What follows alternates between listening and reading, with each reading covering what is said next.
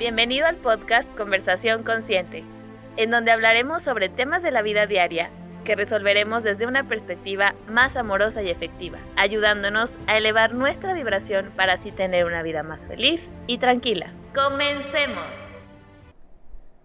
Hola, bienvenidos al podcast Conversación Consciente. Hoy tenemos una súper invitada, amiga y terapeuta, Claudia Martínez Jasso, y vamos a hablar acerca de esta ley del espejo y vamos a hacer como verdades y mitos. Hola Clau, ¿cómo estás? Hola Tali, muchas gracias por invitarme. Estoy muy contenta de estar aquí contigo, con todos ustedes, sobre todo porque este tema es súper interesante. Así es. Y bueno, de hecho yo ya había trabajado, bueno, he estado trabajando con Clau este tema porque yo cada vez que hacía algo sentía mucha culpa, sobre todo mm, con esta ley del espejo que yo creo que todos hemos escuchado, de que lo que te choca te checa. Así es. Y la verdad es que a mí me causa mucho dolor, o sea, como que no me hace sentir cómoda y tampoco creo que esa sensación sea normal. ¿O tú qué piensas, creo? Bueno, pues mira, respecto a este tema, tengo varias cosas que decir y te agradezco mucho la apertura porque sí es muy, muy importante reflexionar, reflexionar perdón, acerca de esto. Mira, la ley del espejo es un tema muy amplio, desde la filosofía, la psicología, la espiritualidad, se habla mucho de esto, de lo especular, de espejearte en el otro. Pero hay un problema muy grave ahora, eh, sobre todo, bueno, en todo esto de New Age, que me encanta, que quede claro, pero sí se ha, em, se ha ido como degenerando, como cualquier otra palabra, como el amor, como Dios, como lo que sea, ¿no? Que son palabras que se van cargando y se van eh, a lo mejor como haciendo burdas y se, y se va perdiendo el significado. ¿no? Como un teléfono descompuesto. Entonces, aquí lo que sucede es que esto de te choca, te checa ya está súper distorsionado y lo que pasa es que se vuelve a revictimizar a la persona que ha sufrido o padecido alguna circunstancia. ¿A qué me refiero?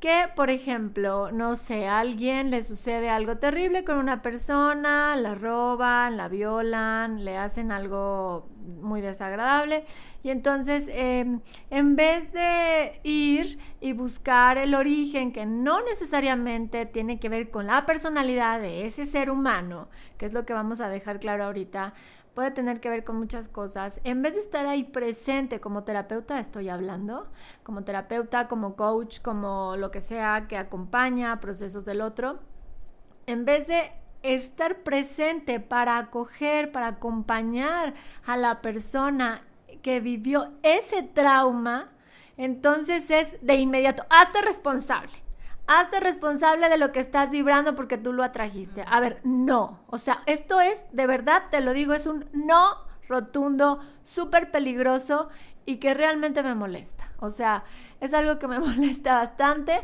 porque entonces ya no se te está dando la oportunidad de sanar esa herida. Cuando hay una ley del espejo, vamos a hablar de que el espejo, imagínatelo como si fuera estos espejos que están en, en, las ferias, que te metes a un camioncito y que entonces te ves distorsionado y en otros te ves chiquito y en otros te ves muy largo y etcétera, ¿no? El espejo puede ser de mil maneras, o sea, no necesariamente es, si esa persona que tengo enfrente se me hace que es muy vanidosa, es porque yo soy muy vanidosa, porque muy posiblemente, o sea, no sea así, no es siempre así, no, búscale, ráscale, ¿en qué eres vanidoso? A ver, espérame, espérame, espérame, o sea, no siempre, hay que tener discernimiento para saber que muchas veces ese espejo es no directo, sino que es por una carencia, o sea que puede ser lo contrario de la envidia, ¿sí? Que puede ser por una herida porque en la familia o en la sociedad hay mucha envidia y entonces esa persona te lo está mostrando y, tú lo traes pero como herida como herida o simplemente como algo que necesitas aprender, que necesitas conocer, o sea, Sí, claro, creamos nuestra realidad y la creamos con los pensamientos inconscientes y pueden ser muy negativos. Ok, pero, a ver, no, o sea, ten cuidado porque si te estás encontrando con un asesino o con alguien que te está haciendo algo muy terrible, no quiere decir a fuerza que en otra vida tú mataste. O sea, es que no, no nos vamos a ir a ser tan literal este, las cosas, porque luego sucede lo mismo que ha pasado con todas las situaciones, bueno, muchas situaciones espirituales que terminan volviéndose fanáticas, que terminan volviéndose muy racionales, muy literales. ¿Y dónde está ahí el trabajo psicoanalítico? ¿Dónde está la interpretación del inconsciente? ¿Dónde está la lectura del alma del otro? Entonces, disculpen si estoy muy apasionada con este tema, pero es que he visto que de verdad se culpabiliza, o sea, ese hazte responsable, espérame, o sea, sí me estoy haciendo responsable al estar en una terapia hablando de esto que en gestal decimos, me hace figura, ¿no? algo que me checa, o sea, me está checando, no sé por qué me duele, pero espérame, o sea, no, es que no es mi culpa, no es que yo lo haya hecho, no es que yo sea así, no, no, no, no, una persona muy sensible, una persona altamente sensible puede dar muy fácilmente por su brillo con un perverso narcisista, por ejemplo. ¿Sí? Y no es que, porque ya, entonces vamos a buscarle a dónde tiene la perversidad. No, a ver, no. Entonces en otra vida, tal vez no, tal vez no, es otra cosa. Entonces es como manejarlo de una manera muy inteligente sobre todo con una persona que realmente sabe em, ser empático y, saber en dónde hay que trabajar, si hay que confrontar el, al ego, si hay que acompañar en la emoción, si hay que guiar, si hay que dar herramientas. Pero yo sí te digo eh, que de verdad tengas mucho cuidado con en serio estarte adjudicando todo lo que ves porque no es literal el espejo, el espejo es amorfo a veces y hay que saber encontrar esas heridas o esos eh, orígenes que te están mostrando en este momento un conflicto. No sé si me expliqué. Sí, bueno, de hecho de, de esto que mencionas, yo me quedé pensando, ¿no? Si yo tengo una pareja que es infiel, eh, e, según la ley del espejo, sería como, ah, es que tú también eres infiel, ¿no? O sea, como que te está mostrando que tú también eres infiel. Pero dices, pero no, o sea, yo nunca he sido infiel con una pareja, por ejemplo. Entonces, o qué estás haciendo tú mal para que esa persona te sea infiel. Y es que ve cómo lo dices. ¿qué estoy haciendo mal? Ajá. Y como, ¿por qué tendrías que estar haciendo algo mal? ¿No? No, o sea, por eso te digo, es, es que ya esta ley está completamente distorsionada. Está infidel, porque luego dice, bueno, ráscale, entonces a lo mejor tú te estás siendo infiel a ti mismo, ¿no? Eso, eso. Ok, bueno, ya le buscas y dices, claro, me he sido infiel porque no estoy haciendo lo que me gusta en la vida. Sí, pero espérame, o sea, no viene de ahí, viene porque tal vez es un patrón en el sistema familiar, en la ancestralidad que tienes que trabajar por ahí, que es una lealtad, que es un yacente, o sea, ya me estoy metiendo en transgeneracional, pero que no tiene que ver contigo, con Sandra Pérez, la personita, la humana que está ahí, que tiene en su mente la creencia de que eh, ella quiere entregarse a una persona y está en cuerpo y alma. A ver, no, o sea, por eso te digo, no siempre es eso, hay que ver qué es lo que, por lo que ella está viviendo esta situación, pero seguramente por ahí que va a ser algo muy subjetivo. O sea, no podemos generalizar, así como no podemos generalizar en biodescodificación que el dolor de espalda baja siempre es el dinero o la sexualidad, es algo que nos da una referencia, pero seguramente por ahí si le rascamos bien, con, con real atención y amor y entrega y herramientas, entonces vas a encontrar, sobre todo cuando estás entregado al, servicio del otro, vas a encontrar que tal vez es una emoción que ni te imaginabas, o sea, de niño, que, que ahorita eso ya ni siquiera te daría pena o tristeza. Es algo que está ahí escondido, que se quedó encriptado y que no tiene que ver precisamente con la generalización. Ese es el problema, no podemos generalizar porque somos, dice, o sea, lo hemos visto mucho en psicoanálisis lacaniano, sujeto por sujeto, persona por persona. Entonces hay que encontrar exactamente qué es lo que está haciendo que estés viviendo esta situación y sabes, a veces ni siquiera tiene que ver con estas cuestiones como de las parejas de la familia o lo que es el matrimonio en la familia. A veces son otras cosas que no te imaginas, como por ejemplo estar mirando hacia la muerte porque tienes un duelo no resuelto. Yo ahorita les estoy hablando mucho de transgeneracional, pero podrían ser otras cosas. Entonces, no siempre es eso. Ah, entonces, o sea, fíjense la interpretación que, que, da miedo, ¿no? Es, es que tú en otra vida, entonces a lo mejor como hiciste esto, castigo. No, a ver, estás otra vez súper fanático religioso culpando a la persona, al consultante, o a la persona de lo que le está pasando. Cuando esa persona lo que necesita es amor, compañía, comprensión y necesita para empezar primero sacar la pus de la herida, ¿sabes? O sea, que, que luego, luego ya me voy a ser responsable. Cuidado con confundir responsabilidad con culpa religiosa. Y aparte, bueno, esta, esto que dices de la responsabilidad a veces te hace quedarte en lugares donde te siguen lastimando. Y eso es muy grave porque es como, ay, no, es que como yo también fui mala en esto, entonces pues me aguanto y me quedo con esta pareja que pues no, aunque sea, no sé, por ejemplo, no está disponible, siempre se va. No, pero es que soy yo, soy yo, o sea, yo estoy provocando que se vaya. ¿no? Como, como esta culpa de, de precisamente de esta New Age del, del, del espejo, y entonces me tengo que aguantar y quedarme con alguien que no está emocionalmente disponible, por ejemplo. Así es.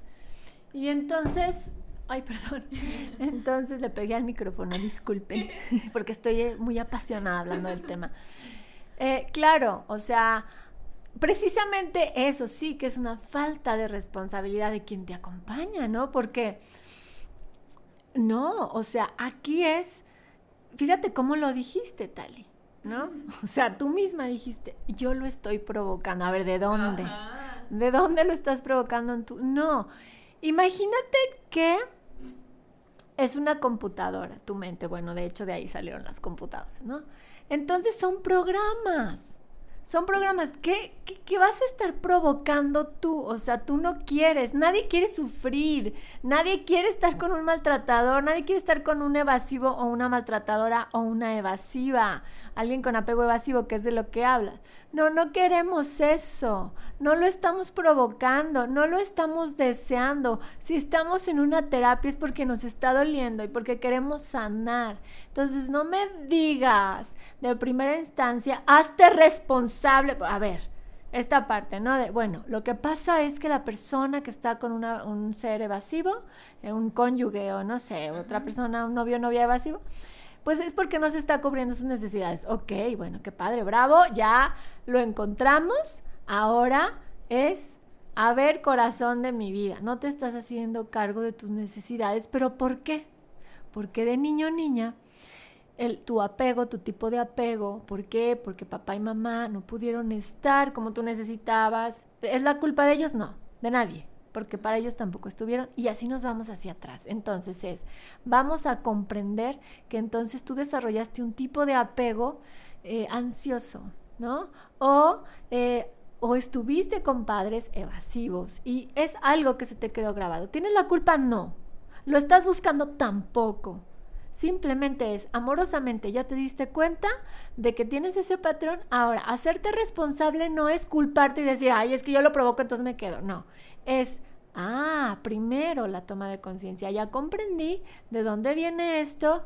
Ahora hay que trabajar en, en, soltar y en comprender a papá, mamá, en sacar el coraje, en sacar el enojo, sacar el miedo y la tristeza que esto me provocó, para que entonces la herida se pueda ir sanando y yo por naturaleza, porque ya estoy acomodando la energía, entienda y diga, yo merezco estar con una persona presente. Y sabes que, claro, ahora quiero estar presente para mí. ¿Cómo puedo estar presente para mí? Todo esto es un proceso, es un trabajo que hay que hacer, pero no es, hazte responsable, o sea, a ver, espérame, ¿cómo? De algo que yo ni siquiera sabía, no lo sabía, lo ignoraba.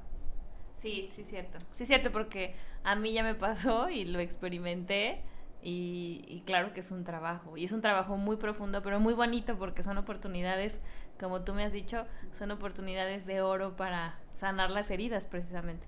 Pero ya cada día me siento menos culpable. O sea, yo sé, la religión católica y muchos que nos escuchan seguramente tienen esta como base implantada de la religión, ya sea católica, ya sea pues hay muchas que, que utilizan la culpa como control. Entonces, sí se puede. O sea, lo que también queremos decirles es que sí se puede vivir sin culpa, aunque muchos años hemos estado programados con eso. Yo les puedo decir que en base a mi experiencia cada día siento menos culpa y eso para mí es un gran avance.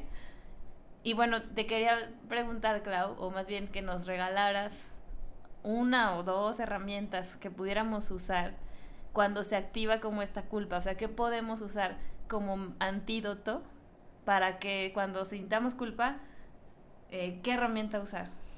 La primera es entender perfectamente la diferencia entre hacerte responsable, que, tiene que ver con responder, eh, o sea, responsabilidad y culpa. ¿Cuál es la diferencia? Entonces, si tú empiezas, ay, es que no sé, me cae gorda esa persona o esa chica trae la falda muy corta. O sea, en vez de luego, luego decir, ah, es que entonces yo estoy atrayendo, este, no sé, que me traten mal o tal porque tengo la culpa. O sea, cuando empieces a sentir eso es, ¿cómo puedo responder a esto? Es decir, en vez de reaccionar, que reaccionar es sentir esa emoción, es Responder es indagar en el origen, en por qué me estoy sintiendo así, por qué estoy pensando que esa chica trae la falda muy corta, por qué estoy pensando que seguramente todos me tratan mal porque yo estoy vibrando una cosa, es ir al origen, ¿no? Entonces es responder qué es, es una acción. ¿Qué acción puedo llevar a cabo para poder descubrir el origen de esta eh, especulación, ¿no? Finalmente. Entonces, es cambiar estas palabras, o sea, quitarte la, la culpa es dejar de pensar que tú provocas. Eso está súper metido en la cabeza, ¿no? Entonces yo te diría, bueno, pues Trabájalo en terapia, hay muchos tipos de terapia, muchísimos, con como tú te sientas cómodo, pero sí es todo el tiempo estar como checando, pero respondiendo de una manera amorosa hacia ti mismo. Y eh, otra herramienta, bueno, pues es eh, comprender que la culpa es un enojo contigo mismo y que ese enojo tampoco fue gratuito lo tomaste del entorno, de lo que te dijeron, o sea, tiene que ver mucho con el perdón. ¿Sí? Tú vas a dejar de sentirte culpable cuando perdones. Y te recomiendo mucho el curso de milagros, porque en el curso de milagros tú, em, tú aprendes a ver el perdón como es, no como te lo contaron, que es eh, vertical, yo te estoy cediendo algo para que tú me perdones. O sea, no, es comprender lo que le sucedió al otro para comportarse de esa manera. No pasarlo por alto, no justificarlo, pero sí decir, hazte cargo tú, hazte responsable, responde por lo que tú estás haciendo. A mí solo me toca saber es lo que yo siento con lo que tú estás haciendo. Y claro, si viene de un patrón, pues bueno, ya veré si transgeneracional o otras vidas o lo que quieras es un patrón, pero es lo mismo, vamos a llegar a lo mismo, al perdón, porque voy a tener que hacer este trabajo de perdonarme, ¿sí? Subrayamos me con amarillo fosforescente, perdonarme, que es soltarme, dejarme en paz, dejar de estarme latillando. Todo lo que hayas hecho, amigo, amiga, en tu vida, en tus otras vidas, es lo mejor que has hecho. Esto es verdad, aunque suene súper cliché con lo que tienes. Y si has echado la flojera, perdónate. Ya ahorita es momento de ya, sobre todo en este tiempo, de trabajar en ti pero deja de flagelarte y, de, y cuidado cuando caigas en una situación en donde en vez de que te ayuden a responder a una herida, te culpabilicen. Wow, pues gracias, gracias Clau por estas hermosas herramientas. Creo que yo también las voy a tomar para mí. y pues les agradecemos mucho por escucharnos. La verdad es que es muy nutritivo hablar de todo esto, muy sanador. Y bueno, no sé si quieras decirnos una última cosa, Clau. Pues eh, muchas gracias, Tali, porque tenía muchas ganas de hablar de este tema, porque sí veo que que se está usando un poquito distorsionada esta ley. Eh, hay mucha literatura sobre el tema, em, los arquetipos de Jung, bueno, puedes, puedes investigar de muchas maneras, pero sobre todo sé amoroso y amorosa contigo mismo, eso es garantía.